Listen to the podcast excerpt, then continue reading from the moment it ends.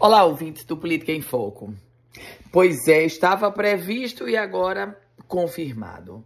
Nós vamos, eu e você, nós vamos pagar o prejuízo provocado pelo Aeroporto Internacional de São Gonçalo do Amarante para o consórcio Inframérica. O consórcio Inframérica que alega ter acumulado um grande prejuízo operando o Aeroporto Internacional de São Gonçalo do Amarante e detalhe, o prejuízo apontado pelo consórcio Inframérica supera um bilhão de reais. A Agência Nacional de Aviação Civil, a chamada ANAC, aprovou o cálculo da indenização devida à Inframérica pelos investimentos vinculados aos bens chamados reversíveis e não amortizados do processo de relicitação do aeroporto de São Gonçalo do Amarante. Aliás, aeroporto que foi relicitado por 320 milhões de reais para a empresa Zurich Airport.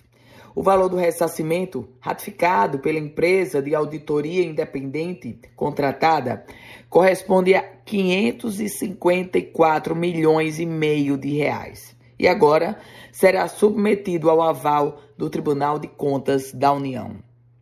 Minha gente, 554 milhões e meio de reais.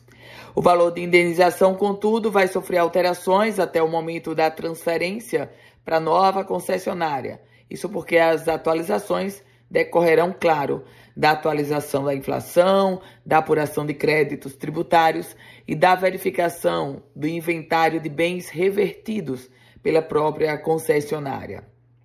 É nesse contexto que nós temos agora, é, pesando sobre os cofres públicos, mais uma indenização originária daquela daquele olhar ou daquele processo licitatório inicial do aeroporto de São Gonçalo do Amarante que superdimensionou a estrutura.